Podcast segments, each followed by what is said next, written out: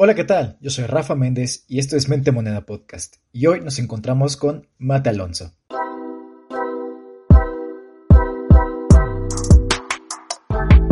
Satisfacción, pues disfrazada, ¿no? O sea, una satisfacción inmediata y por eso a veces muchas personas caen en la deuda y caen y caen y caen y es su modo de sobrevivencia. Se supone que es un ganar-ganar y mucha gente lo ve como ganar-perder. O sea, obviamente la persona que, o la institución que te presta, pues obviamente tiene que obtener algo de eso. Entonces la gente lo ve como malo, ¿no? O sea, de que, pero ¿cómo que me van a cobrar intereses? ¿Pero cómo que me van a hacer?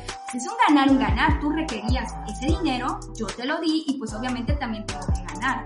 Es un premio. Entonces, ¿qué hacemos? Lo gastamos como premio. Lo gastamos como que, ay, después de tanto sufrir, me lo merezco. Pero en realidad es parte de tus ingresos. Entonces, y de ahí es cuando hacemos esa enorme bola, ese enorme, ya saben, paquete de deudas y ya no podemos salir y nos aplasta. Ya lo proyectaste, ya es sostenible, porque a veces la deuda buena se convierte en mala.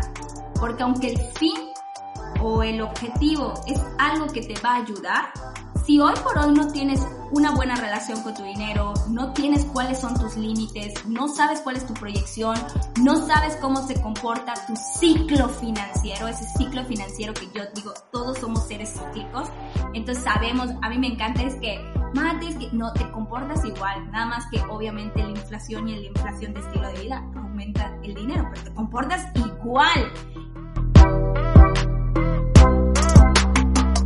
Bienvenido a tu podcast financiero favorito, donde te damos herramientas y estrategias para mejorar tus finanzas personales, así como pláticas muy interesantes con personas que están en el mundo de las finanzas y el emprendimiento. Y hoy nos encontramos con Maritere Alonso, mejor conocida como Mate Alonso. Ella es creadora de 365 Patrimonial, que es un canal de educación financiera donde enseña a las personas a hacer las paces con su dinero y que comiencen a crecer con un bienestar financiero. Ella estudió la carrera de contador público en la Universidad Autónoma de Yucatán. Cuenta con dos especialidades de matemáticas y educación financiera. Y desde el 2020 ella emprendió con esta aventura de las finanzas a través de cursos, talleres y conferencias en temas financieros para personas de habla hispana donde ha podido conectar con más de 15.000 personas de diferentes partes del mundo. En México, ha participado por dos años consecutivos en la Semana Nacional de la Educación Financiera a cargo de la Conducef 2020-2021. Este año salió en la revista de Proteja su Dinero también de la Conducef. Tiene colaboraciones con neobancos como Oyster, LIDH, también con Querido Dinero, Milenio Noticias, Tele Yucatán Victoria 147, Secretaría de la Juventud en Quintana Roo, como mentora en el programa Yo Te Apuesto. Actualmente está trabajando en crear una plataforma de educación financiera en temas de finanzas llamado Club 365, al igual que nuevos cursos y programas. Y sus hobbies son cocinar, pasar tiempo con su familia, jugar con sus perritas y hacer box. Comenzamos. Bienvenidos, muchas gracias. Eh, sean bienvenidos a otro episodio de esto que es Mente Moneda Podcast. Eh, y el día de hoy pues tenemos una invitada súper especial aquí que de verdad agradecemos mucho por su tiempo y por la oportunidad que tenemos para hablar con ella sobre pues esta parte de las finanzas personales que tanto nos, nos gusta, nos encanta, ¿no? Y nos apasiona. Eh, bueno, primero que nada, el día de hoy tengo aquí a mi amigo eh, David. ¿Cómo estás? ¿Qué tal va todo, amigo? ¿Qué tal, Rafa? Muy bien, ya emocionado por poder compartir este ratito con nuestra invitada especial. Y bueno, esperemos que se la pase muy bien y, disfrute un poquito la dinámica que vamos a tener con ella. Perfectísimo. Y bueno, queremos presentarles a Mate, que bueno, muchas gracias Mate, primero que nada, porque tú, pues vaya, hemos visto tu carrera, en este caso que nos compartiste tu, tu currículum y bueno, vimos pues bastantes cosas interesantes que, que vayan, o sea, eh, nos preguntamos, pues, cómo, cómo le hizo, cómo se volvió tan, no sé, o sea, como una referente en esto que es las finanzas personales, sobre todo en tu ciudad, ¿no? O sea, bueno, primero que nada, bienvenida, muchas gracias por estar aquí. Y bueno, platícanos cómo inició esto, esto, este camino. ¿Cómo inició este camino de las finanzas? Bueno, pues antes que nada, pues muchas gracias por invitarme al podcast. La verdad es que estoy muy emocionada por platicar con ustedes, eh, pues este tema que va a estar muy interesante. Y pues bueno, en resumen, aunque yo estudié contabilidad, eh, tengo una especialidad de matemáticas financiera y se podría decir, wow, esta persona sabe un chorro de dinero. La verdad es que era un caos. era un caos con el dinero. O sea, podía, me sentía muy mal porque decía que podía administrar y sí, la verdad, o sea, era muy buena en mi trabajo, pero era muy mal organizándome. Entonces tuve que hacer casi un viaje de introspección y sobre todo cuando me casé, el hecho de ahora sí tienes que convivir con una persona, tienes que hablar de dinero con una persona, tienes que empezar a reorganizarte. Para mí fue un golpe muy fuerte que tuve que volver a educarme, pero de otra manera o sea, más emocional para ahora sí entender todo lo que viene siendo el tema del dinero y poder obviamente administrarme mejor. Porque aunque todo el mundo dice eh, que el dinero es energía, más bien nosotros somos energía y depende de nosotros cómo recibimos el dinero para darle un uso adecuado. Entonces, ese es mi, mi, cómo nací en este mundo, ¿no? O sea, nací hecha un caos y bueno, estamos aquí para enderezar, para cambiar. De hecho, un principio que aprendí en todo este viaje es que me tengo que ser responsable de mí misma, de mi futuro, entonces tengo que empezar a trabajar en mi presente para ahora sí construir la vida que quiero. Entonces, y las finanzas ahí juegan un papel sumamente importante, aunque mucha gente dice que el dinero no es malo o el dinero es lo que sea, la verdad es que sí juega un papel importante, sobre todo cuando quieres construir la vida que quieres. Entonces, he de ahí mi travesía, de cómo inicié mi amor por las finanzas. O sea, mi amor por las finanzas nace, pues obviamente de un quiebre y de ahí empezar a reconstruirme. Y cuando me di cuenta que ese era mi propósito, que a esto me quería dedicar, que me, me gustó la manera en cómo yo lo apliqué en mí, que dije, bueno, si yo puedo, todo el, todo el mundo puede. O sea, si yo era un caos, todos pueden. Entonces, la verdad es contar otra historia que nos han dicho, esos mitos, esas creencias, transformarlas y ahora sí trabajar en el dinero, algo que nosotros como seres humanos creamos. Ese es el colmo, ¿no? Algo que creamos y no podemos controlar. Entonces, de ahí es cuando nació pues todo esto de 365 patrimonial y también muchos me han preguntado por qué el nombre, porque pues cuando tú tienes una deuda y estás en crisis, llegas a perderlo todo. O sea, todo, todo, todo, hasta tu patrimonio. Entonces, por eso de ahí nace 365, que es cuidar tu patrimonio, pero tu patrimonio en el sentido de este, uno mismo. O sea, cuidarte a ti mismo para que esto sea exponencial. Claro que sí, no, y sobre todo porque, vaya, qué inspiración, o sea, porque todos queremos mejorar nuestras finanzas personales y, pues vaya, o sea, tú lo llevaste como a otro nivel, a tu pasión, ¿no? O sea, convertirse como tu día a día y ahora pues das asesorías, das clases, tienes participaciones con la Conducef, entonces, vaya, ¿no? Lo has llevado a un nivel, pues, grande, ¿no? A lo, a lo grande. Sí, o sea, por lo mismo, o sea, yo sabía que desde pequeña como que tenía un propósito. A veces nos dejamos llevar por, por el propósito de alguien más, pero yo siempre era como que el hecho de enseñar. Siempre ha sido, no me veía como maestra, pero sí tenía esa, esa, esas ganas de transmitir algo. Entonces, desde lo que me pasó, obviamente, eh, junto con mi carrera, me dieron las herramientas para, pues, obvio, pues, ya estar aquí donde estoy y, pues, obviamente, apoyar a las personas a hacer las paces con su dinero. Perfecto, nombre. Pues muchas gracias, de verdad, porque una persona como tú está en nuestro episodio, de verdad es un honor que, que, te esté, que estés el día de hoy con nosotros y de verdad es que pues aquí entre nosotros nos inspiras bastante a, continuar en esto. Eh, bueno, pues hoy vamos a hablar del tema de pues la deuda, ¿no? Ese tema tan controversial, ¿no? Pues, eh, no sé, o sea, yo, yo creo que aquí en México muchos relacionamos la palabra deuda como con algo muy peligroso, ¿no? O sea, no sé, popularmente se sabe que es algo que dices, ay, deudas, a eso no me meto, o estrés o preocupación, ¿no? Pero vaya, queremos saber qué es una deuda, ¿no? Entonces, no sé, mi caso personal, digo, como mi amigo David, eh, nosotros pensamos que hay una deuda buena y una deuda mala, pero pues depende cómo la usamos, ¿no?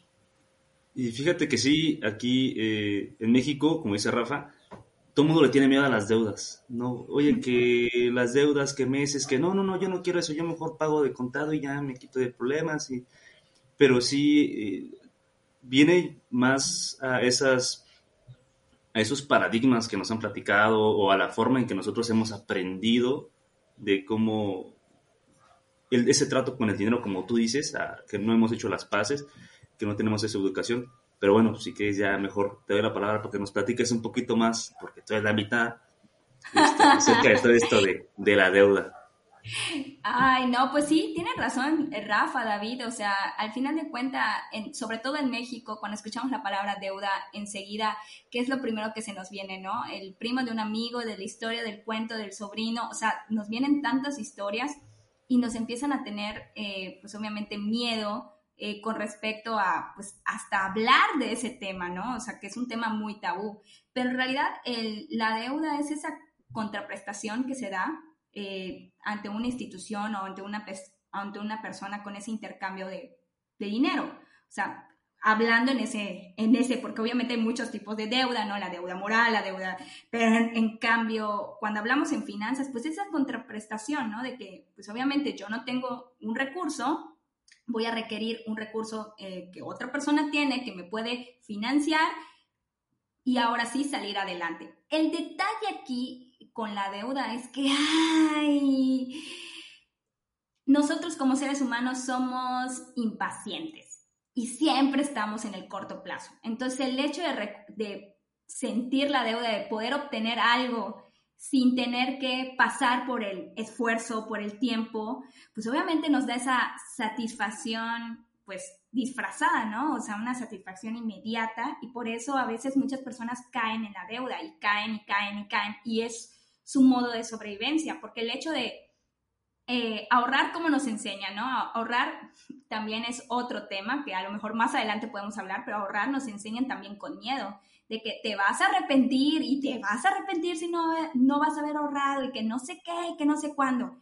Y pues mucha gente, eh, pues al tener ese conocimiento o adquirir esa creencia, pues obviamente por eso recurre más a la deuda, porque pues obviamente es su, es un modo de sobrevivencia de poder obtener dinero de una manera rápida.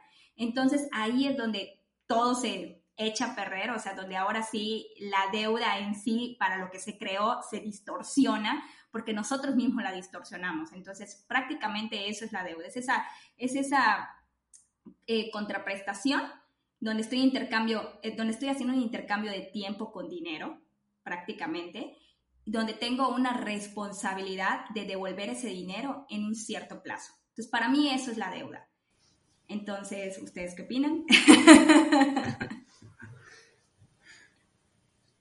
ah, gracias, amigo. Este, pues sí, yo estoy totalmente de acuerdo contigo, Mate. Eh, como, como bien dices, la deuda es un acuerdo donde sabes que yo tengo algo que tú ocupas y a lo mejor yo puedo sacar un beneficio de eso, bueno, obtener un beneficio de, de este de este acuerdo al cual podamos llegar, pues hay que hacerlo, ¿no? Eh, lamentablemente sí, la gente, o bueno, nosotros hemos distorsionado todo eso y este, y sí, eh, solventamos nuestra vida, nuestro estilo de vida mediante deuda. El problema es que a veces una deuda te lleva a otra y luego a otra y luego a otra o vas acumulando deudas chiquitas y, no llevas como esa cuenta o, no llevas ese control y cuando acuerdas dices, no, ya estoy súper endeudado. Entonces sí, sí estoy totalmente de acuerdo contigo que, que hemos distorsionado la deuda y, este, y lamentablemente pues eso, eso es lo que a veces a, la gente la lleva, como dices en un principio, a perder su patrimonio y hablando de, casas, carros y hasta de él mismo. Claro, Entonces, totalmente. Está, Sí, totalmente de acuerdo contigo ahí, Mate. Sí, y además, este, pues es lo mismo, o sea que aquí el detalle de la deuda, como no nos han enseñado, tenemos esas ideas, esas creencias, a veces es como cuando probamos el PAM, ¿no? Nos acostumbramos tanto a ese placer inmediato que volvemos a recurrir, a recurrir, a recurrir, a recurrir, pero luego, o sea, al final de cuentas no es nuestro dinero, o sea, no es, no, no es parte ni es una extensión. Es un, pues obviamente eso, es un acuerdo donde se supone que es un ganar-ganar. Y mucha gente lo ve como ganar-perder. O sea, obviamente la persona que, o la institución que te presta, pues obviamente tiene que obtener algo de eso. Entonces la gente lo ve como malo, ¿no? O sea, de que, pero ¿cómo que me van a cobrar intereses? ¿Pero cómo que me van a hacer? Pues es un ganar, un ganar. Tú requerías ese dinero, yo te lo di y pues obviamente también tengo que ganar. Entonces todos lo vemos así con esa distorsión de, de ganar, perder, ¿no? Y por eso a veces mucha gente le cuesta mucho trabajo pagar su deuda porque dice, que ¿para qué le voy a pagar al banco si solo me está sacando el dinero? pero, a ver, espérate, espérate pero ¿cuál fue el acuerdo? O sea, ¿cuál fue el acuerdo? El acuerdo es que tú requerías ese dinero y obviamente este, pues te lo dieron bajo una condición. Entonces ahí es cuando empieza todo el desastre de la deuda, ¿no? De que nos sentimos mal, eh, nos sentimos también impotentes, pero en realidad, ¿por qué nos sentimos impotentes? Porque a lo mejor esa deuda no fue planeada, no fue analizada y obviamente recurrimos al impulso y pues obviamente estamos en un estado de demencia, que cuando ya regresamos en sí, decimos, ¿qué hice? ¿No? Y te sientes mal y estás enojado y, y todo lo que conlleva, ¿no? Entonces también es la manera en cómo yo, yo transmito, yo percibo y cómo también, por eso muchos me preguntan, oye Mate, si quiero sacar una tarjeta de crédito, ¿qué tengo que hacer? ¿Cuál es la mejor? Siempre me preguntan, ¿no? O hasta de préstamos y créditos. Yo siempre les digo, ¿qué tan bueno eres pagándote a ti mismo? Y tú vas a decir, ¿qué? Pues, ¿Qué tan bueno eres pagándote a ti mismo? O sea, pagándote a ti mismo es ahorrando. ¿Qué tan bueno eres ahorrando? No, pues no sé, no sé ahorrar. Ah, pues ni te metas, ¿eh? Ni te metas en, pedir un préstamo, ni te metas en, en sacar una tarjeta, porque al final de cuentas, si tú no eres muy bueno pagándote a ti mismo, que es a través del ahorro, pues entonces, ¿para qué le juegas? ¿Para qué te complicas? es muy interesante esto porque también muchas personas, digamos, que adquieren una tarjeta de crédito, ya sea, o sea, no se la dieron sus papás o no la fueron ni siquiera a buscar ellos, ¿no? Más bien llegó alguien de un stand y se las ofreció. Y pues muchas veces decían, ay, qué padre, ¿no? Que pues ya tengo 20 mil de crédito, no sé, ejemplo, y ya puedo gastarlo. O sea, es como que creen exactamente como decías, ¿no? Que es una extensión de salario o extensión de ingresos, yo qué sé pero pues es que desde ahí ya la base de los hábitos financieros están mal, porque pues, te dan esa herramienta, pero pues la vas a usar muy mal, es como un arma de doble filo en este caso. Por eso digo que sí, depende mucho también cómo adquiriste la tarjeta, ¿no? Sí, fíjate que curiosamente lo que comenta Rafa, a mí fue como me llegó mi primer tarjeta de crédito. Este, está en la universidad y obviamente le están, y me lo ofrecieron y dije, bueno, pues ¿por qué no? No, no, no pierdo nada. Este, digo, como lo hemos platicado, nadie te enseña a manejar tu tarjeta de crédito correctamente. Es más, al banco ni le conviene que aprendas a manejar tu tarjeta, porque pues, ellos, pierden. Ellos pierden. Entonces, pues ahí anda uno. O sea, obviamente vas, pagas, deslizas la tarjeta, firmas nombre. Te, se sientes padrísimo acá plasmar la firma en el ticket. Bueno, ahorita ya es el PIN, Ya, ya no es lo mismo pero sí, este, pero cuando llegaba al estado de cuenta dices, ay, güey, todo esto debo. Entonces digo, yo, a mí me pasó también como, como mate, digo, no, a lo mejor no es al, mismo nivel o a la misma escala, pero partiendo de los errores o de, o de, ver en qué estaba haciendo las cosas mal, pues de ahí dije, no sabes qué, tengo que componer esto. Y ahí empecé a educarme un poquito más, a aprender, este, a, a manejar mi dinero, a los pagos. Y sí, o sea, hoy en día pues sí sigo usando las tarjetas de crédito, pero pues no, no, no me preocupo porque ya tengo ese control, ya me sé administrar. Claro, ya lo usas como aliado. Exactamente. Que en teoría también la deuda es así, o sea, la deuda es como un aliado que desgraciadamente nosotros le damos otra intención, por eso siempre les digo a las personas, es que tienes que tener intencionalidad con tu dinero. O sea, si no tienes intencionalidad con tu dinero, créeme que otras cosas van a tener intencionalidad con tu dinero.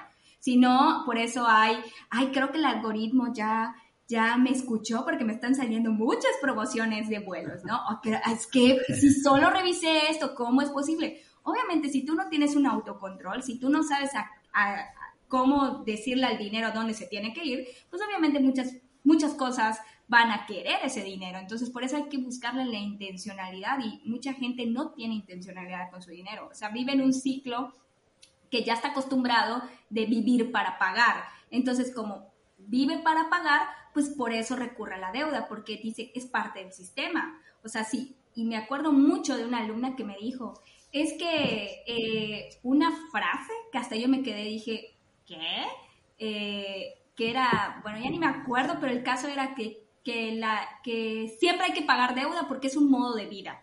Y si quieres salir adelante o si quieres prosperar, tienes que endeudarte. Entonces, lo tenía tan grabado en su cabecita, o sea, tan grabado en su cabecita que obviamente por eso no le pesaba, porque decía que para prosperar se tenía que endeudar. Entonces, y siempre, a mí no me gusta manejar la frase de cuál es el precio que estás dispuesto a pagar. Siento que es como que muy, mucho de sacrificio, o sea, creo que es, está bien la intención, pero como que la forma en que te lo dicen no es la más adecuada para nuestra mente, porque nuestra mente hay que hablarle de una manera que lo entienda, de una manera positiva, para que pueda, pues obviamente, saber cuáles son sus prioridades. Entonces, mucha gente por eso recurre a eso, a irse a, a lo fácil, a lo inmediato. Y casualmente, si hacemos un ejercicio y sacamos el estado de cuenta de las personas, mayormente las personas pagan en tarjeta de crédito los placeres para satisfacer a otra persona. Yo me acuerdo que una de las razones por qué me endeudé, y si mi esposo va a escuchar este podcast, que yo estoy segura que sí, fue por él. O sea, porque de verdad toda mi tarjeta de crédito era regalo para esto, comida para él, y cuando se acaba al final, me daba cuenta de, por eso me, me pesaba pagarlo, porque uno, no era para mí, no lo disfrutaba, era para alguien más, y obviamente eran cosas que efímeras, comidas, salidas, entonces ni siquiera puedo decir, disculpen, ya no lo quiero, lo voy a soltar, ¿no? O sea, para que mínimo me regrese algo de dinero, nada. Entonces, mayormente eso, o sea, nos endeudamos a veces eh, para impresionar que somos prósperos, que como tú bien mencionas, ah, ya tengo tarjeta de crédito, o peor, cuando nos dan una adicional. A mí me pasó con una alumna de que se sentía mal porque sus papás le dieron una adicional y se llevó hasta el tope la adicional de sus papás por lo mismo, porque no sé, como ella decía, ah, llegó dinero gratis, ¿no? A mi vida. Entonces, pues igual, nosotros tratamos eh, la manera en cómo recibimos el dinero también, todo lo extra lo vemos como premio, es un premio. Entonces, ¿qué hacemos? Lo gastamos como premio.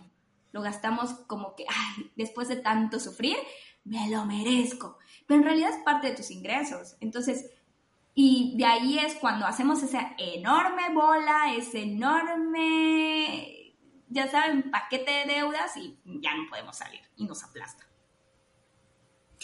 Claro, y sobre todo porque digamos que sí, o sea, el sistema de consumo de esto del capitalismo está basado pues en eh, consumir, consumir, comprar cosas.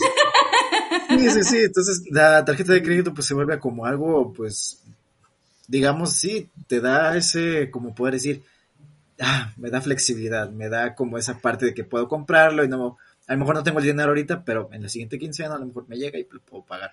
Pero como muchas personas, pues sí, exactamente no conocen la fecha de, de corte, la fecha de pago, pues digamos que por ahí ya, ya están, este, pues manchando su historial, ¿no? Y sobre todo, pues uno cuando es joven, cuando va aprendiendo, pues claramente, ¿no? Puede manchar su historial muy joven, o sea, muy pronto, y pues ya cuando a lo mejor uno es grande y requiere un crédito, no sé, hipotecario, automotriz, pues a lo mejor ya, les, ya es más complicado porque no tuvieron un buen historial antes, ¿no? Entonces eso pues también Totalmente. afecta mucho.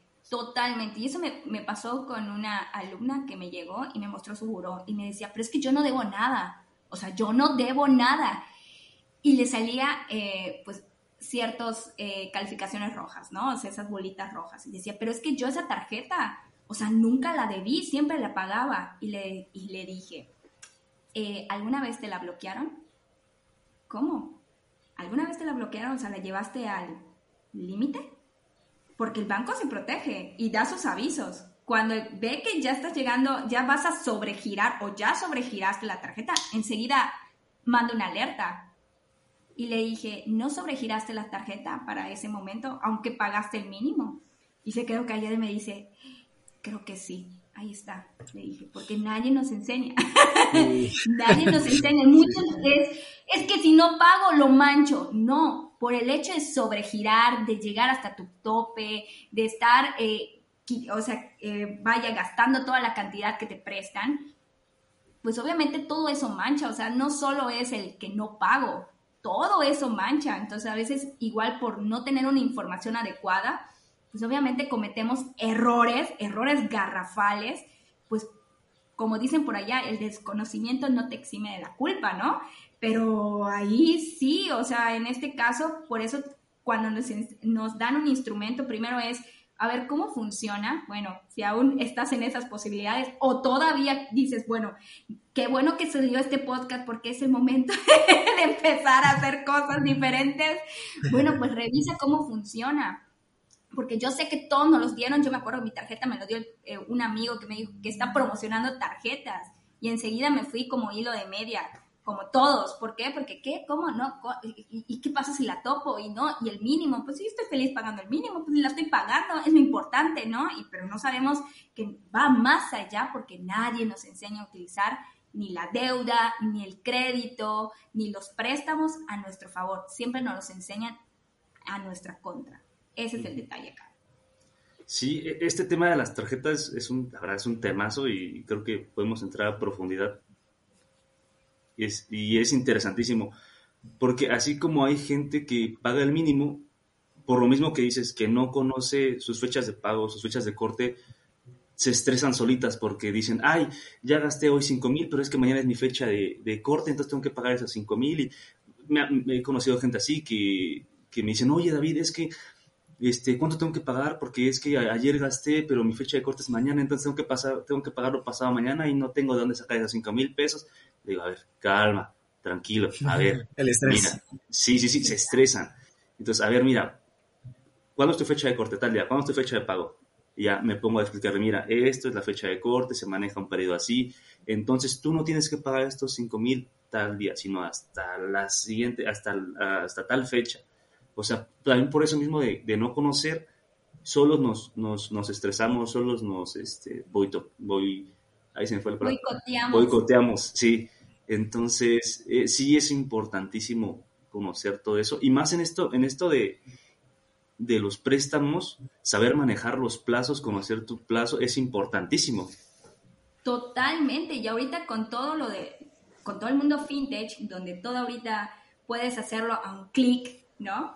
De que, ay, mira qué fácil, bajé una app, mira, yo tengo mi tarjeta, mira, o sea, la verdad es que me da gusto, pero también me asusta, porque mucha gente está accediendo a muchas cosas, pero sin conocimiento. Y eso puede ser contraproducente. A mí me encanta porque está obviamente eh, rompiendo barreras, gente que no podía sacar a lo mejor préstamos, créditos, plazos, por así decirlo, porque hay ciertas eh, empresas fintech que se dedican pues obviamente al consumismo, ¿no? A que adquieras las cosas a plazos, pero a veces la gente eh, es una, como todo, todo lo que se crea es bueno. El detalle acá es que las personas tal vez no tienen el conocimiento necesario para sacarle a su favor todas estas cosas, todas estas herramientas, porque al final de cuentas son herramientas de financiamiento. Entonces, no lo saben aprovechar y ahorita está peor, porque antes pues eh, en el buró, ¿no? Pero ahorita que, que ya tienen hasta tu Facebook, tu Instagram, ¿no? Te llegan mensajes y, y, es, y ahora sí el estrés es como que más contraproducente, ¿no? Porque si lees ese tipo de contratos te dicen, te vamos a, a notificar, etcétera, etcétera. Entonces aquí sí es muy importante que todas las, que así como tenemos mayor acceso a ciertas cosas, tenemos que, no, es nuestra responsabilidad también conocer lo que estamos aceptando. Y no solo es sí, para que después nos encanta hacernos la víctima de todo. No lo sabía, nadie me dijo. Y creo que hay tantos medios de comunicación, tantos canales de educación financiera, tantos podcasts, que al mismo tiempo nos genera esa apatía, ¿no? Esa apatía y también el, el hecho de que, ay, Luego veo cómo funciona, ¿no? Pero al final de cuenta, o sea, puede ser una deuda tan pequeñita que luego es una deuda enorme y mucha gente, si no aprendes, eh, cada quien tiene como que su punto quiebre, eh, como mencionó David, o sea, yo no llegué a tal grado a esto, pero hay gente que, es más, llega hasta super, la bancarrota y no quiere cambiar. Entonces también ahí hay que ser muy en claros de que pues obviamente cada quien tiene su punto de quiebre, eh, pues para que ahora sí solo te toca subir. Cada quien tiene su proceso, pero es muy importante que lo que vayas a adquirir lo conozcas. Y vuelvo a hacer esa, esa, esa frase, ¿no? Esa frase célebre, el desconocimiento no te exime de la culpa. Entonces, pero nos encanta ser, ser dramáticos, ¿no? Todo está en mi contra, yo nací así, nadie me quiere, etcétera, ¿no? Todas esas cosas que nos autodecimos para no ser responsable de pues todo lo, de lo que hacemos. Ese es el detalle. ¿Qué pasa con la deuda? Fíjate que yo también tengo otra, otra frase que iría muy bien con, con la deuda y es algo que todos conocemos, ¿no? Eh, la famosa frase del tío Ben, todo gran poder conlleva una gran responsabilidad. Creo que aplica súper bien aquí a, la deuda. Sí, y totalmente, porque el dinero, el dinero da tres cosas. Da lo que bien mencionas, da intercambio, da crecimiento y da seguridad. Y en la seguridad está el poder. El poder de diseñar lo que tú quieras pero el detalle es que nos llevamos el poder hacia otro, hacia otro sentido, ¿no? Hacia demostrar, hacia fanfarronear, a ese tipo de cosas, cuando en realidad pues es el poder de crear la vida que quiero y por supuesto me merezco, pero lo llevamos a otro nivel, entonces obviamente aunque el dinero tiene como que esos, esos sus tres funciones de ser intercambio, crecimiento y sobre todo seguridad, nosotros lo distorsionamos. Sí, totalmente de acuerdo. funcionabilidad, o sea. Y es que, ¿sabes que Creo que no, no tenemos claro, eh, o bueno, hay personas que piensan que el dinero es el fin. Y pues no, así que como bien dice Robert Kiyosaki, el dinero no es el fin. El dinero es, es un vehículo para llegar a tu fin. O sea, y para mí, hoy en día, el dinero es el vehículo más rápido que puedes encontrar para llegar a donde tú quieras. Entonces, dime qué, no puedes, bueno, hay cosas que no puedes conseguir con el dinero, pero, pero toda la cuestión material, este, lo puedes conseguir, puedes conseguir experiencias, los viajes, eh, conocimientos, ¿sabes? O sea, entonces es un vehículo, no es el fin. Claro, es, eh, y sabes qué, siempre nos condicionamos, o sea, siempre nos condicionamos con el fin. ¿Acaso no hemos eh, dicho, cuando tenga tal cosa, seré feliz? Cuando gane la lotería, o sea, todo lo condicionamos al tener, o sea, cuando tenga, cuando gane, cuando llegue, ¿no? Y hoy por hoy eres un ser completo, entonces tú eres el medio. Entonces, dejar de ver ese dinero como el fin y empezarlo a ver como el medio, ese es como que el primer paso para empezar a hacer las paces con el dinero. Dejarlo de ver, o sea, ver que realmente cuál es su función y para qué me sirve. Eso es lo más claro. Y sobre todo igual, eh, regresando un poquito para la deuda, aquí cuando digo para qué, también aplica, como es parte del dinero, ¿para qué quiero la deuda? Para de verdad una necesidad, para algo que me va a ayudar, para un capricho, para un gusto, y estoy dispuesto ahora sí a eso. O sea, yo estoy dispuesta a pasar ciertas cosas para obtener esto, sí o no. Entonces, a veces como que no nos tomamos en cuenta ese ejercicio, ¿no? Porque nos condicionamos a lo que tú dices, a verlo como el fin. Es que, y por eso recurrimos a la deuda, a la inmediatez. Es que ahora ya soy, porque ya tengo el último carro, porque ya tengo el último iPhone, porque ya tengo esa experiencia, ya viajé, ya soy una persona del mundo, o sea, ya soy. Entonces, creo que ahí es donde todos, todos, todos, porque hasta yo me incluyo, hemos pecado. Sí, a todos no, o sea, pero aquí hay, y es un trabajo que aunque suena, dirán, ay, mate suena, porque a mí me encanta, mate suena tan fácil, no es fácil, o sea, es algo que de verdad, primero, tratar de perdonar tu pasado, porque hoy por hoy, cuando estamos trabajando, en especial en trabajar en la deuda, siempre regresamos al pasado que eres una tonta, ¿por qué lo hiciste? Esto no estuviera pasando. Entonces, obviamente, primero perdonan nuestro pasado, o sea, sí, perdoné mis fallas, ok, sí, no estaba consciente, pero hoy que estoy consciente, ¿qué voy a hacer ahora y en adelante? Entonces, esa es una forma también para empezar a enfrentar la deuda, ¿no? O sea, soy responsable de mis acciones, Sí, lo pasado, pasado está. ¿Y qué voy a hacer ahorita para sanar mi relación? Porque hoy por hoy yo no quiero volver a sentir y es un camino no agradable, si es un camino doloroso. ¿Por qué? Porque nos vamos a dar cuenta de muchas cosas, de nuestros peores demonios, de aprender a ser pacientes, de aprender a, pues obviamente, a suturar nuestras heridas, porque hoy por hoy, todo, o sea, la deuda, como lo digo, es tan fácil, pero hay una connotación atrás que obviamente suturar esas heridas, trabajar esas creencias, pues es un paso a paso para que ahora sí puedas decir, bueno, ya estoy trabajando en salir pues de esa deuda mala, por así decirlo, porque también hay deuda buena, hay deuda mala, pero estoy saliendo de esa deuda mala. Entonces, también eh, igual platicarlo. Yo siempre he dicho, no es que estés, ay, sí, debo a todo el mundo, no, sino que hablarlo con una persona que te ayude, que te sume, porque al final de cuentas nosotros somos la suma de las cinco personas. Entonces, si hoy por hoy quieres, si ya te diste cuenta y no quieres seguir así, pues obviamente tienes que apoyarte de una persona que te empuje, no que te solucione. Cabe aclarar, porque a veces, ah, nos colgamos de esa persona, ¿no? No, que te empuje a que si el día de mañana estás así como que ya no quiero, pues que te empuje para poder avanzar. Entonces, aquí también, y, y también no irnos igual con que toda la deuda es mala, o sea, hay deudas buenas, sí, hay deudas buenas, como lo digo, el regreso a lo del dinero. El dinero nos da también crecimiento, nos da lo que viene siendo intercambio. Entonces, siempre va a ser buena si yo sé cuál es mi límite. El detalle aquí es que nadie conoce su límite. ¿Cuál es el límite y cuál es mi costo emocional por soportar esto?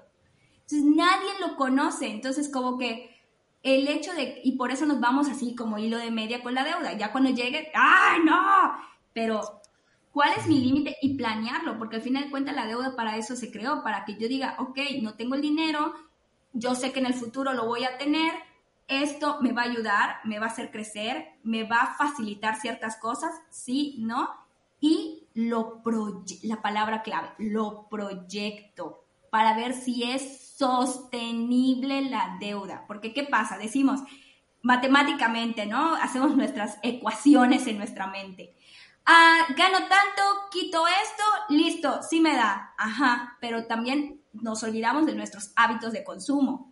Entonces, cuando llega la deuda, cuando llega esa responsabilidad, empezamos a, ¿no? A ventilar de ¿qué es esto? No lo soporto. Entonces, antes de decir sí a algo y que la deuda sea siempre buena, ver si es sostenible con el tiempo. Si lo que yo voy a adquirir, sí es sostenible con el tiempo. Y también hay que tener mucho cuidado porque muchos me dicen, oye, la deuda buena es porque me va con la parte del crecimiento, porque te digo, nosotros nos los llevamos así, mira, así al extremo. Pero es que yo voy a adquirir esto porque me va a hacer crecer, me va a ayudar en el negocio, me va a automatizar, etcétera, etcétera, etcétera. Sí, pero ya lo proyectaste, ya es sostenible, porque a veces la deuda buena se convierte en mala, porque aunque el fin o el objetivo es algo que te va a ayudar, si hoy por hoy no tienes una buena relación con tu dinero, no tienes cuáles son tus límites, no sabes cuál es tu proyección, no sabes cómo se comporta tu ciclo financiero, ese ciclo financiero que yo digo, todos somos seres cíclicos, entonces sabemos, a mí me encanta es que, Mate, es que no te comportas igual, nada más que obviamente la inflación y la inflación de estilo de vida aumenta el dinero, pero te comportas igual. Entonces, pues al no meterlo es cuando nos vamos así como que con todo, ¿no? Entonces, ahí sí tenemos que ver que esa deuda buena se quede como buena en ciertos niveles que yo pueda soportar y ahora sí, este, pues trabajarla.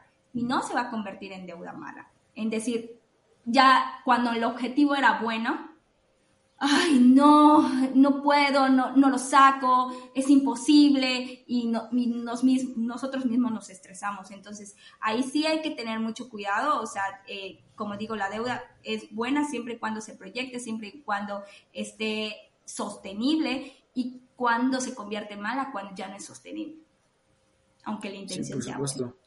Sí, porque, o sea, sobre todo uno cuando tiene que o sea, sacar una tarjeta de crédito o no sé, va a hacer una compra, tiene que analizar como su perfil pues de consumo, o sea, digamos cuánto cuesta tu estilo de vida, es lo que siempre me gusta recalcar cuando uno se estudia, digo, bueno, esto cuesta mi estilo de vida o el que yo quiero como, pues vaya, eh, disfrutar. Pero, exacto, ¿no? Si no nos conocemos, pues vaya, vamos a terminar comprando instrumentos financieros y a lo mejor no los usamos de, de, la mejor manera y pues nos puede salir mucho más caro. O sea, por ejemplo, incluso ya también hay instrumentos financieros que nos, nos ayudan dependiendo, por ejemplo, si está el viajero, pues hay tarjetas de crédito para viajeros y te dan puntos por millas, por eh, comprar, no sé, en hoteles. eso también es como un beneficio, ¿no? Y muchas personas no lo saben. Pero cuando uno tiene que comprar, bueno, pero va a adquirir más bien una tarjeta de crédito, un crédito en este caso, pues tiene que saber también qué beneficios, qué programas, qué servicios le pueden dar, ¿no? Porque creemos que nada más es un plástico que te dan y es dinero, pero no, o sea, al usarlo también te puede beneficiar o te puede perjudicar, o sea, hay también bancos que te dicen, bueno, necesitas una compra mínima de, no sé, seis compras al mes y pues para que no te generen comisiones, ¿no? Muchos se ven con la trampa también y pues dicen, bueno, pues ya compré muchas cosas, pues se compran lo primero que piensan, ¿no? Un Wii, mucha ropa, hasta lo de Pero exactamente, no hay planeación en esos momentos. Entonces dices, bueno, a lo mejor puedo comprar un electrodoméstico para mi casa o la colegiatura o yo que sé, algo que sí vaya a rendir, ¿no? En este caso. Pero sí, ¿no? Eh, exactamente, hay que recalcar muy bien que el estilo de vida, el estilo de compra es muy importante, ¿no? Y qué crédito te puede beneficiar, obviamente. Claro, y también no nos vayamos igual así, porque ¿qué pasa? Me encantó que dijiste lo de las millas.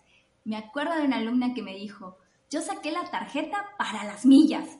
Y, se, y solo estaba obsesionada por las millas, las millas, las millas, las millas. Y se super, o sea, dije, con todo lo que te endeudaste, creo que hubieras pagado sin necesidad de millas, ¿no? Entonces, también aquí como que igual controlarnos de decir, bueno, al utilizar mi tarjeta, qué beneficios o qué plus me da, ¿no? Por tener un uso adecuado, porque a veces de verdad somos tan literales y es que eso no pago anualidad, pero de verdad te conviene no pagar anualidad porque hay gente de que a veces nos vamos con esa finta, es que esa no pagas anualidad, es que, pero cuando ves la comisión, dices, ah, su mouch, ay, perdón, dices, ay, este, eh, ahí, buchis ya me cobraron tres veces la anualidad, ¿no? Entonces, también igual conocer para qué me va a servir la tarjeta de crédito, si la voy a tener nada más para las emergencias, si de verdad va a ser eh, para su consumo. Y casualmente yo tengo una tarjeta de, una, de un nuevo banco muy famoso que te dice, hey, hey, ¿no? Entonces, a mí me encantó porque yo lo posteé y ahorita que me, que, o sea, esta me lo recordé, recordé a la chica que me lo dijo, lo posteé y dije, no, pues para que vean un uso adecuado de la tarjeta, eh, al comprar y fui clara. Y al pagar a tiempo y forma, te dan estas recompensas. Y una persona me escribió y me dice, Mate, estás mal, solo es para comprar. Y yo dije, wow. O sea, para que veas cómo se ha metido la publicidad tan, tan, tan fuerte, porque dije, sí, pero también si quieres disfrutar de ese beneficio, porque te devuelven, creo que el 1% de tus compras, Em, cuando lo haces de manera digital y cuando lo haces en, establecimiento es el 2. Y le dije, sí, pero también hay que pagarlo, porque ese beneficio que me está dando es por tener un uso adecuado y la responsabilidad. Pero yo no me voy a ir a solo estar comprando para que me dé el dinero, sino que es un beneficio que me, que me va a ayudar a lo mejor para pagar la siguiente mensualidad. Pero imagínate qué fuerte cuando una persona, o sea, se le mete y dice, y se va solo con eso. Es que es para comprar y me da puntos, porque empezamos a jugar como, bueno, no sé si ahí, por ahí ustedes han escuchado de, bueno, no sé, aquí en Mérida es como el recorcholis, eh, como un salón de juegos que te dan ciertas tickets, ¿no? Y entonces tú estás desesperado, ¿no? Jugando y te dan los tickets, tengo ticket, tengo ticket, tengo ticket, y vas y lo canjeas por tus premios. Entonces a veces la gente usa la tarjeta de crédito con eso cuando a veces y se endeuda por cosas tontas. Entonces sí también, sí hay que conocer el estilo de vida, pero que la tarjeta que estoy utilizando sea un plus, como lo vuelvo a decir, no sea como que un fin, sino que sea como el plus de, ah, mira, mi, por, y porque el buen manejo. Creo que ahí hace mucho por nosotros. Y te digo, yo me quedé así súper sorprendida cuando la persona me dijo, estás mal, solo es por pagar, solo es por comprar. Y yo dije, Jesús. y yo dije, jamás voy a decir eso, jamás voy a decir eso. O sea, tengo que comprar y pagar, porque también es una responsabilidad. Yo acepté el financiamiento y también es mi responsabilidad, pues obviamente eh, ese dinero no es mío, devolverlo. Y por una devolución, pues recibo ese beneficio y todos están... Ahí es cuando digo, bueno, es un ganar, ganar, o sea, todos ganamos. Yo mi 1%, pero este me sirvió, ¿no? Entonces sí hay que, hay que ser un poquito, porque te digo, me pasó justamente hace dos semanas, o sea, me quedé helada cuando me llegó esa notificación. Imagínate. Ay, Dios. no, sí, o sea, sí, se interpreta que también, digo, pues sí uno le llega como le estés cuando es la fecha de pago, pero digamos que también los beneficios, si tu tarjeta te incluso te ayudó, no sé, a adquirir también cierto artículo que necesitabas, pues vaya, ¿no? Sí, sí da bastante, pues, un plus a tu vida, ¿no? Por eso la tarjeta, pues, es maravillosa, pero, como decíamos, es una arma de doble filo. Una pregunta, Mate, ¿Tú cómo recomendarías como controlar y liberar una deuda que tú tienes, por ejemplo?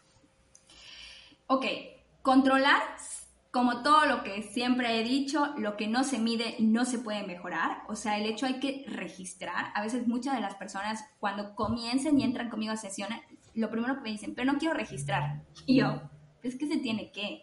Porque en primer lugar tienes que empezar a conocer, tú crees que te conoces, pero en realidad no te conoces el registrar muestra ahora sí como que la película de cómo se está desarrollando la película de tu vida financiera. Porque yo siempre he dicho, el presupuesto es como que la intención, ¿no? A veces cuando hacemos el presupuesto es la intención de que así me voy a guiar, porque el presupuesto es, un, es una herramienta de organización.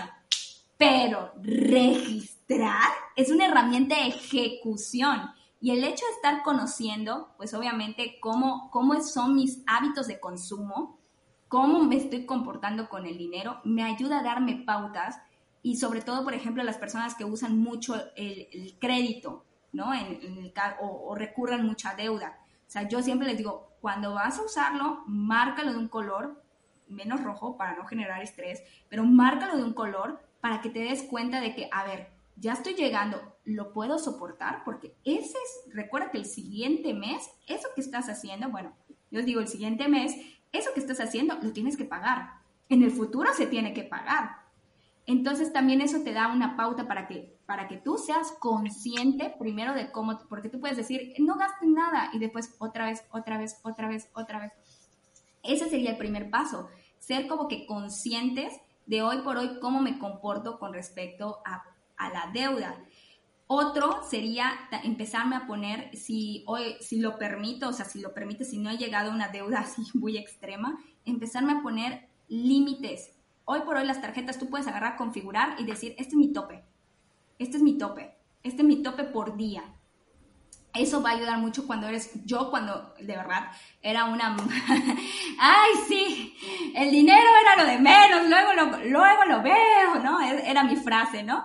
Entonces, el hecho de haberme puesto topes, pero así topes, me ayudó a, calmar esa impulsividad, porque obviamente eres una persona muy impulsiva.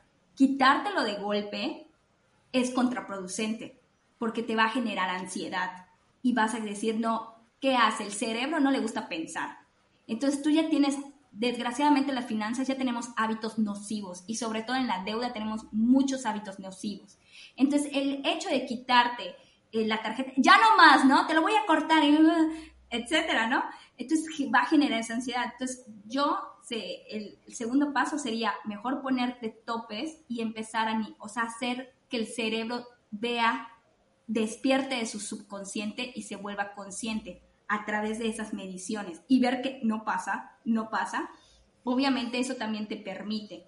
Y pues ya si en dado caso quieres trabajar con las deudas, bueno, pues hay dos métodos muy famosos para empezar a trabajar ya en las deudas, pero como lo vuelvo a decir, es algo que estés consciente de que lo vas a hacer, ¿ya? O sea, de qué te... Sí, estoy endeudada, pero no quiero hacer nada.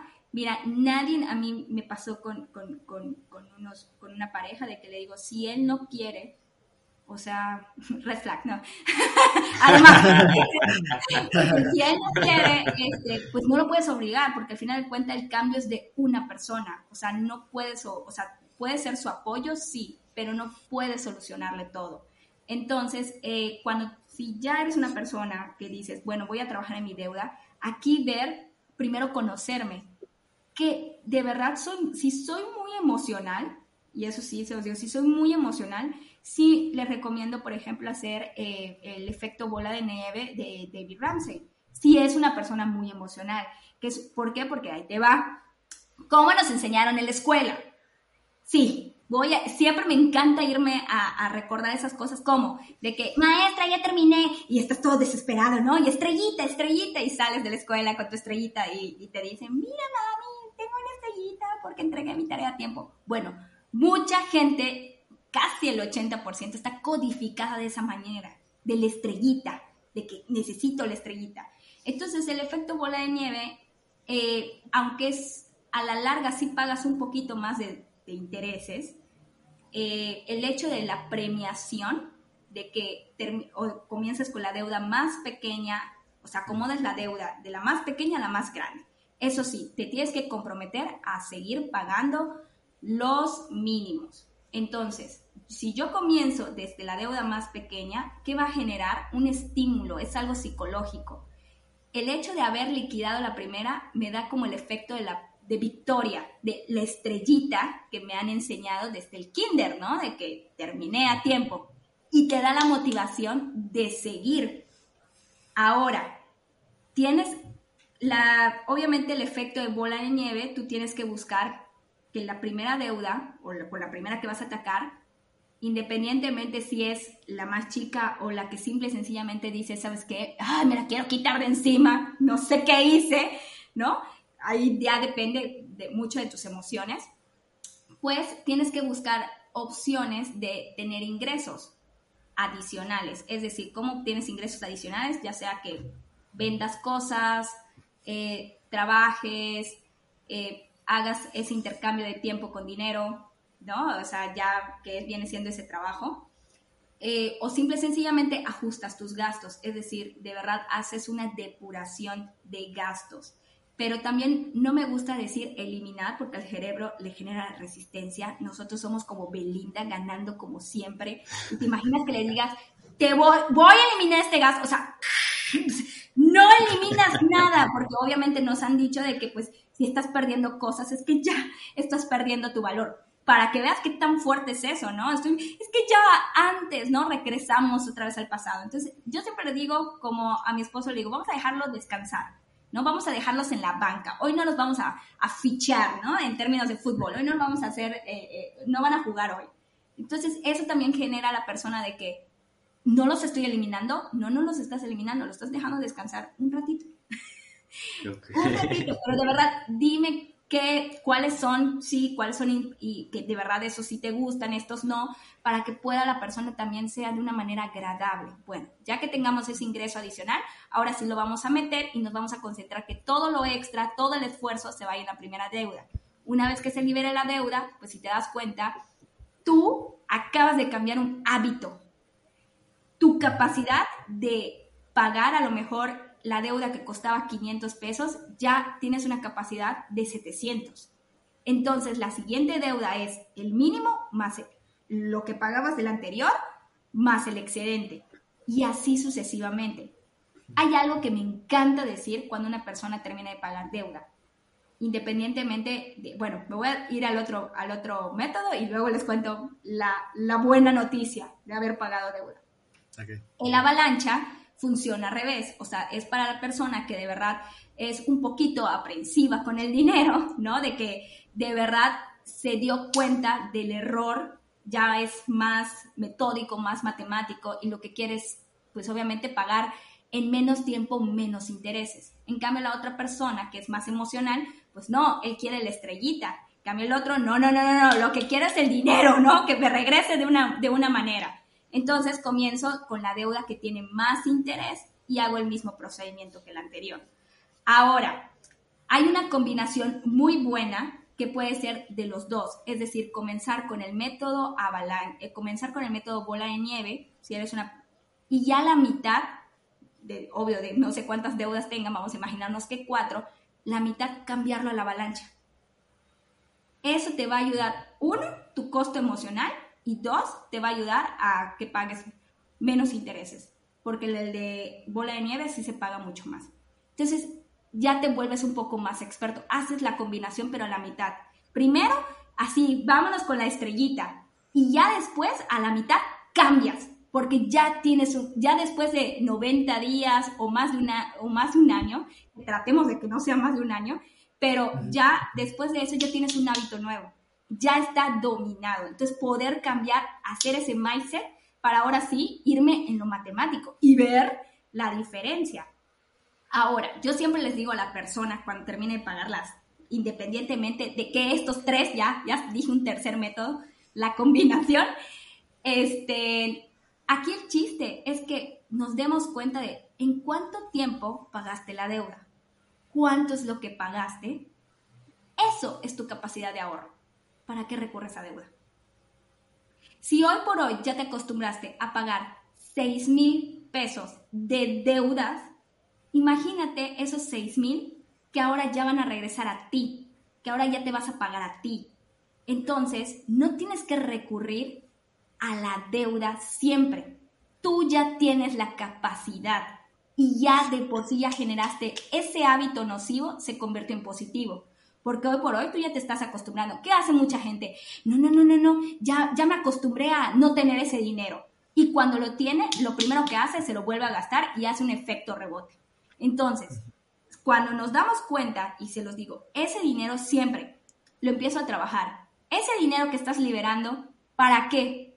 ¿Qué vas a hacer? ¿Cuál es tu objetivo? Hazme objetivos, porque tenemos que darle intencionalidad al dinero. Una vez que se libere, pasarle al objetivo, porque además tu costo de vida ya se acostumbró a ese nivel. Una vez que liberamos, ¡puf! Ya es cuando hacemos, si no tenemos buena educación financiera, un desastre. Y sí, fíjate que comentas dos cosas, eh, bueno, yo, yo alcancé a percibir dos cosas importantes. El primero, la primera es esta, cuando eh, justamente si no tienes, eh, si ese dinero no tiene un fin o no, lo tienes destinado hacia algún lugar, es ocioso. ¿Y qué pasa con eso? Ay, me lo gasto en esto, ay, me lo gasto en esto. Ay. Claro. Entonces, lo peor que puedes hacer es tener tu dinero sin, sin, un, eh, sin un para qué, ¿no? Por así decirlo. Exactamente. Eso es, y es muy importante eso. Y la otra cuestión que comentabas es este, esta parte donde liberas la, te liberas de esa deuda y como bien decías, eh, ya ese, ese, dinero ya te lo puedes pagar a ti mismo, o sea, ya es tu capacidad de pago.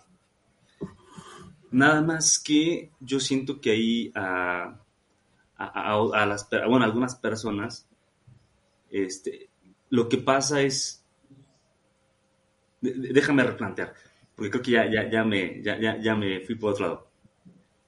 bien comentabas, ya tienes ese dinero, eh, ya, ya, viste la capacidad de ahorro que tienes, pero creo que algunas personas caen en ese rebote, como bien mencionas, por lo mismo de lo que comentábamos al inicio, necesitan esa, esa eh, satisfacción inmediata. Ok, te va a decir, ok, sí, tal vez sí, sí, sí tengo esa capacidad de ahorro, pero de aquí... Ajá, y, y, ¿sabes qué? De aquí que me llega ese dinero. No, mejor con mi tarjeta, ya lo tengo disponible y ya lo, y con eso es más rápido. Entonces, creo que a lo mejor es una trampa que, en, la cual podemos, podemos caer. Totalmente, por eso es el efecto rebote. Yo por eso siempre digo, cuando estemos saliendo de deudas, o sea, cuando trabajo, por ejemplo, en deudas, es cuál es, ya de, de, por sí, empezar a hacer la prioridad. O sea, empezar ya a manifestar a dónde vas a llevar ese dinero. Porque como tú bien dices, podemos caer en la, en, vaya, como en la soberbia, por así decirlo. Ay, bueno, si logré, pagar todo esto, lo puedo hacer. Y sí, sí ha pasado. Pero aquí es, por eso les digo, cuando trabajamos en deuda, sí tienen que ir a un, vaya, a un proceso y sobre todo empezar a cambiar esos hábitos. Porque si hoy por hoy solo lo estoy obteniendo nada más para, porque así, siempre les digo, cuando me preguntan, es que me quiero liberar, ¿no? Esa es la primera, ¿no? ¿Para qué quiere? Liberarme. Bueno, ok, vamos a aceptar la liberación, pero con el tiempo necesito que me digas en realidad a dónde vas a mandar ese dinero para hacerlo útil, porque si no va a pasar lo que tú dijiste. O sea, ese y mucha gente sí lo hace. O sea, ya agarra la adrenalina, el conformismo, pero después va a pasar a ese efecto rebote que después, ah, ya me acostumbré a pagar 6 mil, exceso de confianza, nos vamos a 8, nos vamos a 10, nos vamos a 20 y ahí nos quedamos. Entonces, por eso es muy importante que cuando ya estamos en ese proceso de deudas, de verdad empezar a darle intencionalidad al dinero en dónde, porque, ¿qué es lo que pasa? Obviamente nos merecemos, claro que sí, una mejor, un mejor estilo de vida, sin embargo, un mejor estilo de vida que no sea como con un síndrome FOMO, ¿no? De un miedo de quedarnos fuera, ¿no? De que tenemos que tenerlo mejor porque ahorita ya nos rinde el dinero, ya estamos en una falsa eh, prosperidad, por así decirlo, ¿no? Entonces tenemos que trabajar en eso para que hoy por hoy siempre tener bien claro tus prioridades y sobre todo así, estás liberando ese dinero y lo estás mandando a esas prioridades. Si no, cuando lo tienes de golpe, es cuando ahí empezamos todo a hacer mal. Una cosa que me gustaría agregar es que muchas personas, exactamente por querer librarse nada más, recurren hasta otra deuda, ¿no? Eh, o sea, yo no lo sé así como lo que recomiendo es que pues sea una deuda que tenga menos interés, o sea, vaya, que no te salga más cara de lo que le estás pagando el actual, ¿verdad? Entonces, eso también, y sobre todo, pues nunca dejar de ahorrar para las emergencias, porque muchas veces destinamos todo para las deudas, pero descuidamos, por ejemplo, el fondo de, emergencias, eh, algunos ahorritos que nos pueden ayudar en caso de que, pues vaya, no tengamos que eh, Dios no quiera, pero pues embargar o no sé, vender cosas extra. Entonces, sí es un hábito, pero digamos que sí hay que considerar esas cosas, ¿no? Claro, y sobre todo cuando, qué bien mencionas eso del ahorrar, cuando todo el mundo me pregunta, Mate, ¿cómo comienzo? Comienza con, una, con un reto, pero ahí te va de los retos.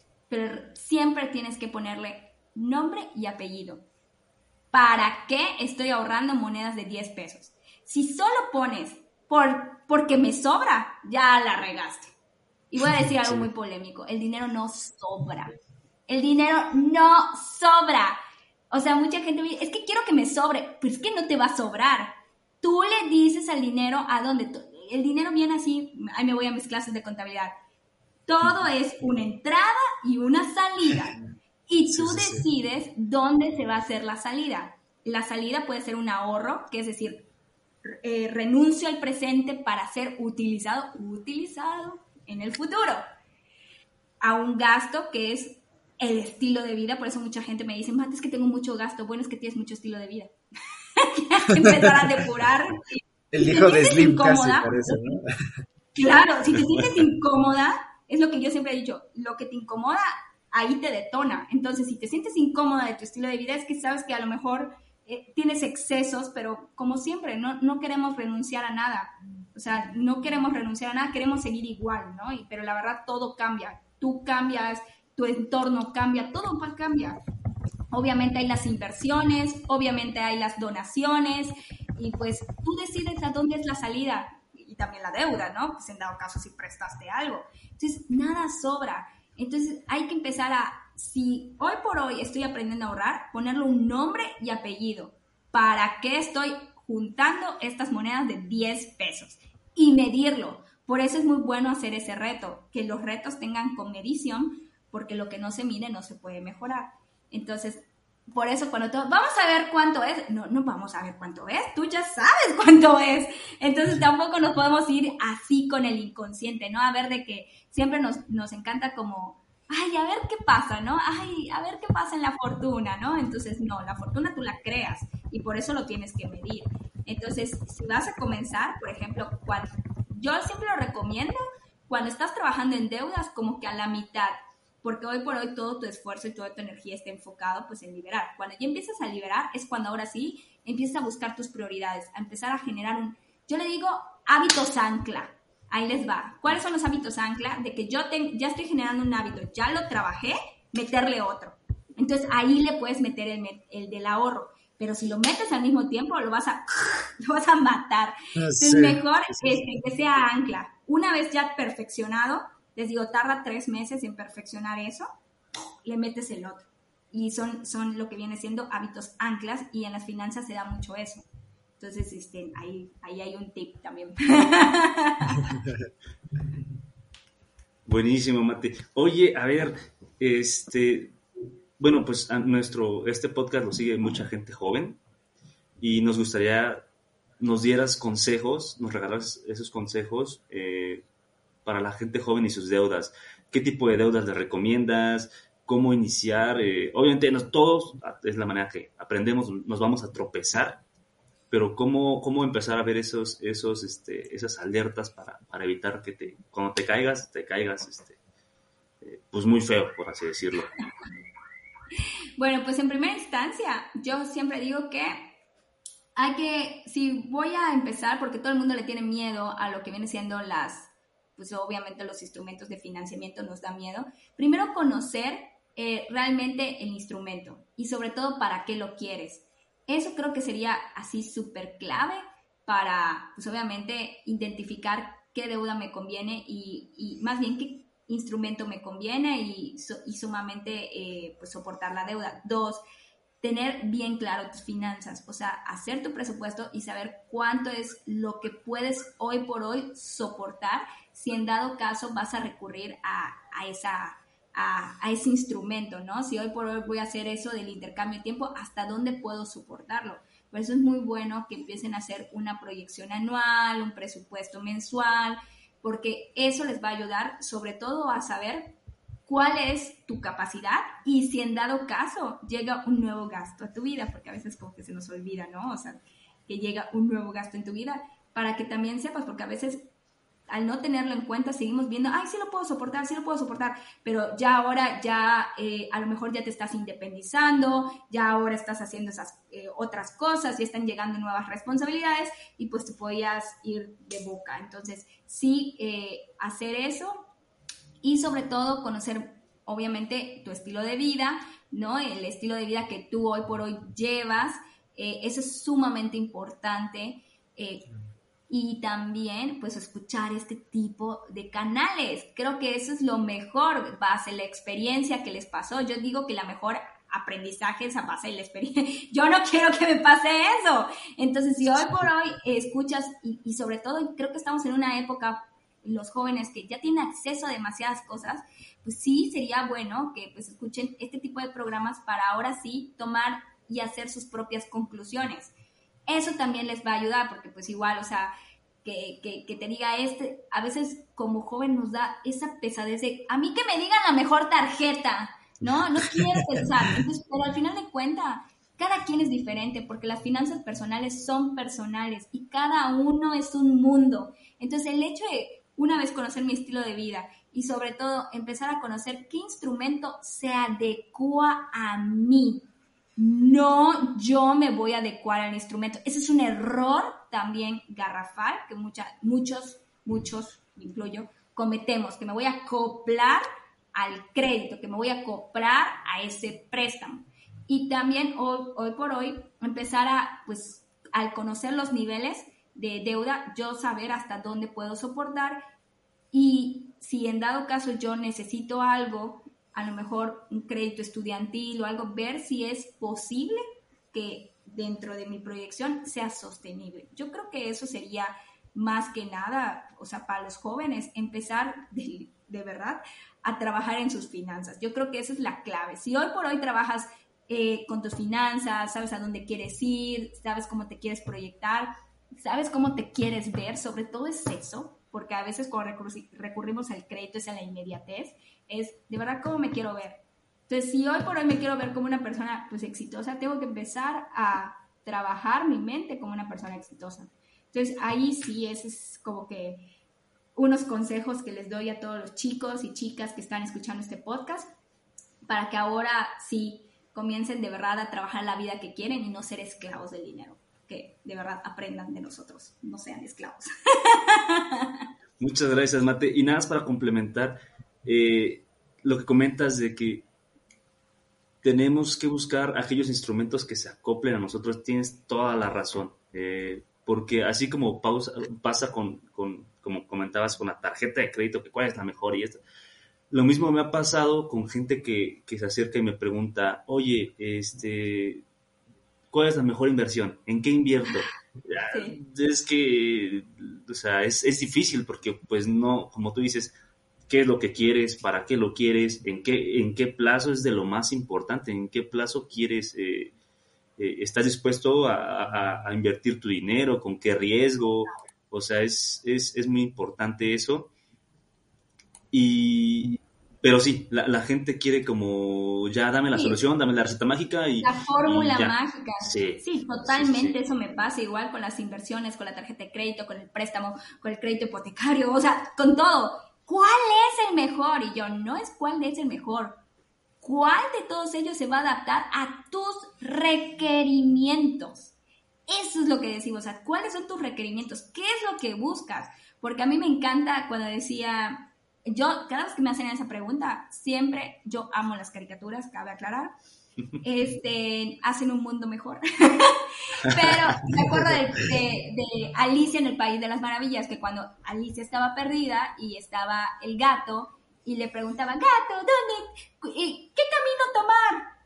¿Dónde? Porque es, donde estaban todos los caminos, ¿no? Y, y, el gato le dice, bueno, ¿a dónde quieres ir? Da igual, solo quiero salir. Ah, pues da igual qué camino agarrar. Tan sencillo, o sea, da igual qué camino agarrar, porque si tú no sabes a dónde quieres ir y al final de cuentas el dinero es tu transporte. Tú no, el coche no se va, en, bueno, hay ahorita sí, ¿no? Pero tú en cuanto al dinero, no lo puedes llevar en piloto automático. Tú le dices al dinero a dónde se tiene que ir, no, él decide dónde ir. Entonces, cuando empezamos a cambiar esa idea, va a ser mucho más fácil empezar ahora sí a trabajar en lo que queremos y en lo que soñamos. Tan sencillo.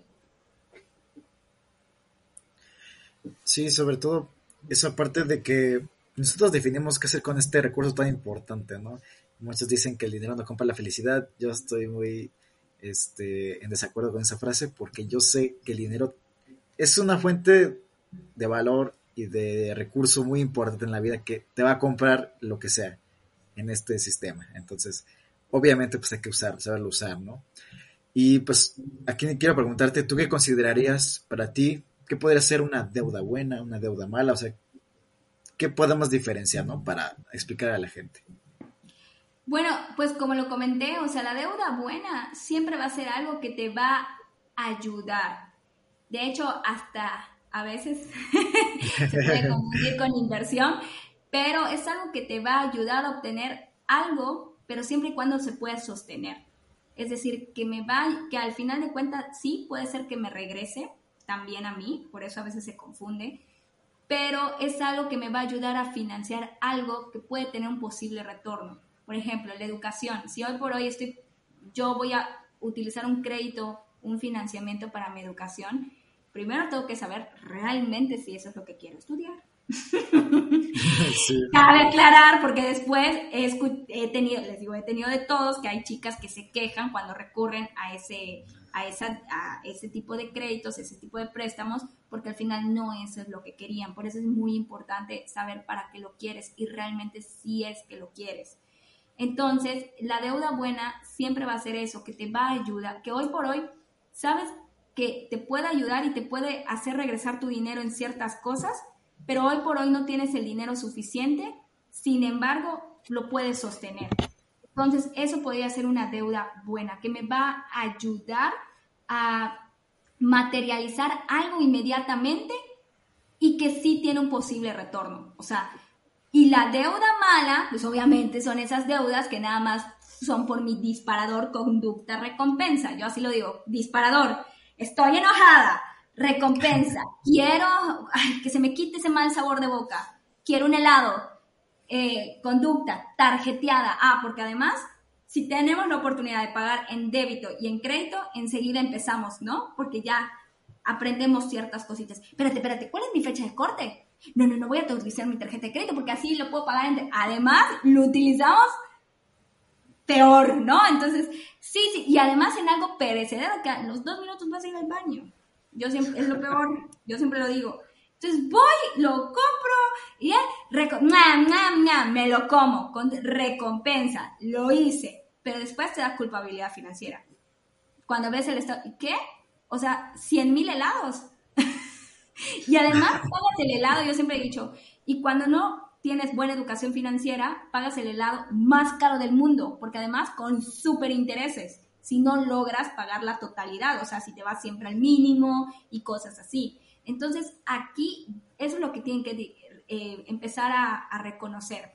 Siempre sí, me va a ayudar, sí, siempre y cuando sea sostenible con, con mi proyección, porque como lo digo, a veces la deuda buena se puede convertir en mala cuando no es sostenible, aunque la mejor, fue la mejor intención del mundo. Pero si hoy por hoy no reconoces cómo, te, cómo se comporta tu dinero y cómo te comportas con él, puede ser eh, contraproducente. Entonces ahí sí, pero teniendo tu presupuesto a la mano y conociendo tus, tus límites. Pues bueno, este amigo, ¿qué hace otra pregunta? Este, no, bueno, creo que eh, en este capítulo hemos abarcado muchos, muchos temas. Este, de hecho, nos desviamos hasta cierto punto en, uno que otro, pero creo que va a ayudar mucho a toda la gente que, que, nos sigue y que escucha. Este, pero creo que si seguimos, bueno, nos podemos seguir por horas. pero sí, bueno, yo, yo por el momento este, yo, yo, yo no tengo más preguntas y espero y, nos podamos volver a, reunir para, para, seguir tratando otros temas porque, digo, por mí aquí me quedo horas, pero también los demás qué cosas tengan que hacer.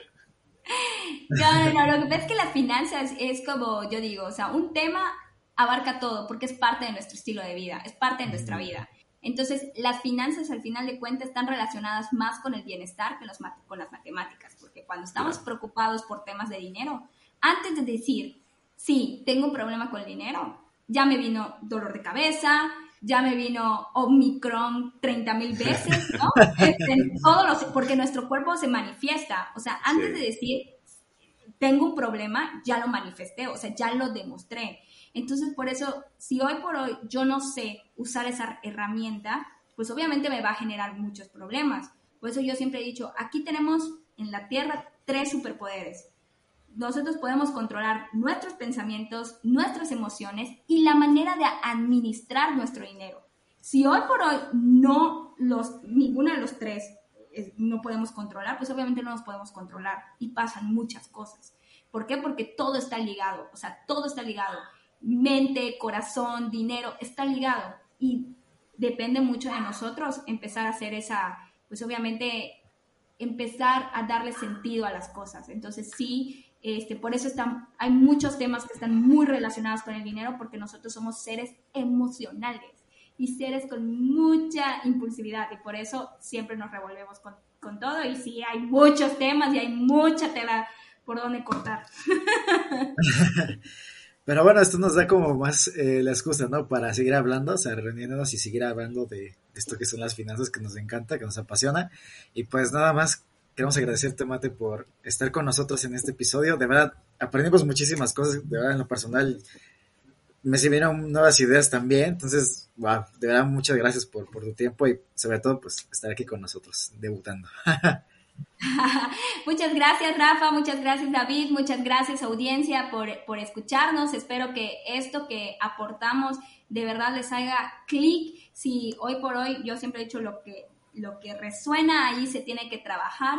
Entonces, si en este episodio vieron algunas cosas o empezaron a darse cuenta de, otras, pues es muy importante de verdad eh, acudir a expertos. Eh, si hoy por hoy yo sé que tenemos ese ego de podemos nosotros, pero a veces sí es bueno tener una guía y sí es bueno tener a alguien que esté de la mano y que te entienda, sobre todo que te entienda y que no te juzgue, porque hoy por hoy el problema de que nos da mucho trabajo llevarnos con el dinero es que nos da miedo a ser juzgados. Entonces también eso sí es muy importante que, que lo sepan. Eh, eh, si en dado caso requieren ayuda, acudir con un experto.